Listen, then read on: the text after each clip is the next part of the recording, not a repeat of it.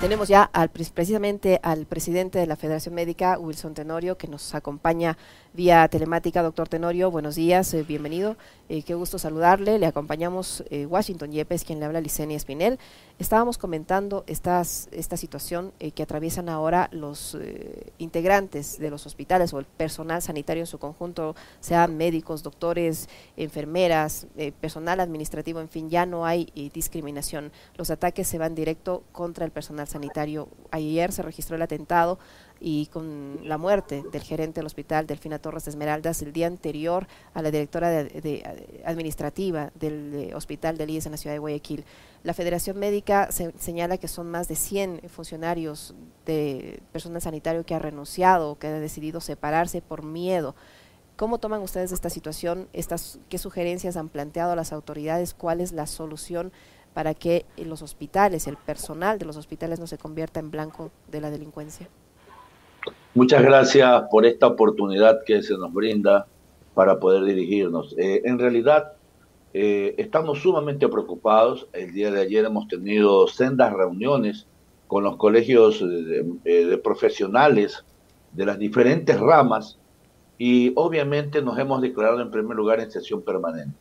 Hemos solicitado, yo sé que existen la, la problemática en otras provincias hermanas, pero creo que la que está ahorita con mayor riesgo y donde se han eh, dado mayor cantidad de este tipo de atentados ha sido aquí en la provincia del Guayas. Estamos solicitando se declare a la provincia del Guayas en emergencia. Y obviamente estamos acudiendo con ante otros, eh, eh, mediante oficios, dirigiéndonos al Ministerio de Gobierno para pedir y exigir la seguridad. Todos los profesionales estamos totalmente absortos cuando ciegan la vida de, jóvenes profesionales eh, que han estado prestando servicios de las operativas. Y obviamente también en las unidades eh, hospitalarias, unidades de salud eh, un tanto alejadas, el personal ha visto cómo ha sufrido una serie de asaltos, de, robos a mano armada, etcétera, que preocupa sobremanera a todos los profesionales, a la ciudadanía en general. Y ahora, ¿qué hacer en el fondo? Porque lo preocupante de todo esto, eh, señor Tenorio, es que hay una infiltración muy poderosa, al parecer, del crimen organizado en los hospitales y esto no va a parar. Eh, ¿Qué, hacer? ¿Es necesario hacer una suerte de purga administrativa en estas organizaciones para ya ir limpiando todo lo malo? Nosotros estamos planteando la vigencia, la eh, instauración de una ley de seguridad ciudadana que en vez de tantas peleas intestinas entre los entes gubernamentales, entre poderes del Estado, es hora de aunar esfuerzos conjuntos para encontrar soluciones, militarizar, eh, qué sé yo, las unidades operativas. Eh, cuando apenas surgió esta problemática, recordamos eh, que la Federación Médica, terminada la rueda de prensa, al término de la misma, caía abatido algún usuario en una unidad operativa. Eso lo reportan los canales de televisión, justamente cuando ya desde el mes de octubre estábamos alertando de lo que se veía venir y que había que tomar por parte de los responsables, de quienes están a cargo de la seguridad del Estado, eh, de justamente de encontrar eh, las medidas precautelatorias a fin de salvaguardar la integridad de cada uno de los sectores ciudadanos y específicamente en este caso a quienes estamos directamente relacionados al sector de la salud. El código plata, yo pienso que fue anunciado con bombos y platillos, este código que daba eh, en cierta manera ciertas pautas, ciertos protocolos, ciertas normas para poder auxiliar, pero no ha sido efectivo no está funcionando este código plata porque vemos que después de lo ocurrido en el hospital de Alfina Torres, las autoridades dicen que se va a activar el código plata, pero después, ya cuando hay una víctima de por medio, eh, tomando en cuenta que son, como usted dice, provincias y ciudades con altos índices de peligrosidad, de delincuencia, ¿no es lo lógico que se active este, eh, este código plata de manera preventiva?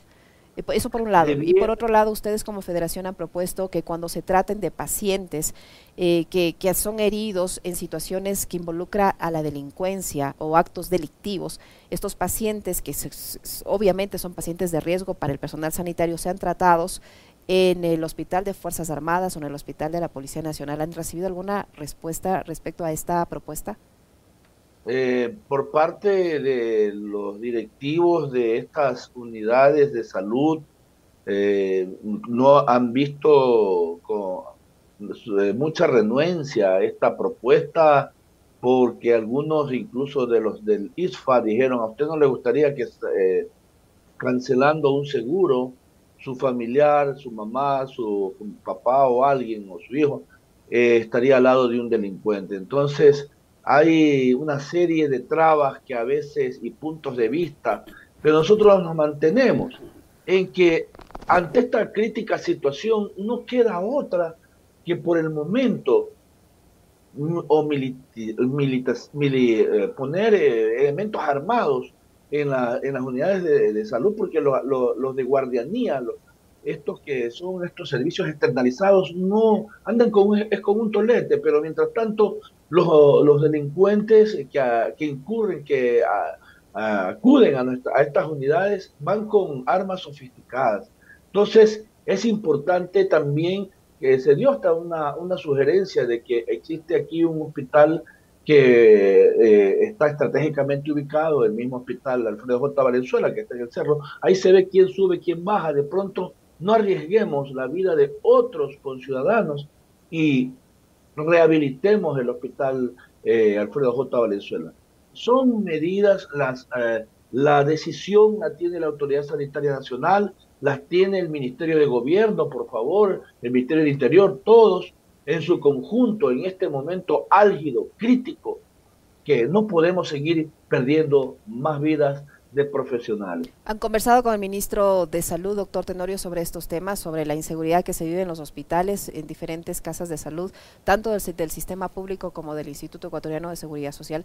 ¿Qué les ha dicho el ministro respecto a las propuestas que ustedes tienen? Esta rehabilitación, por ejemplo, que usted señala del hospital, la misma propuesta de que se trasladen a, los pacientes de riesgo eh, en el entorno delincuencial a los hospitales de, las fuerza, de la fuerza pública. ¿Ha tenido algún, ¿Han tenido alguna respuesta por parte del ministro de Salud?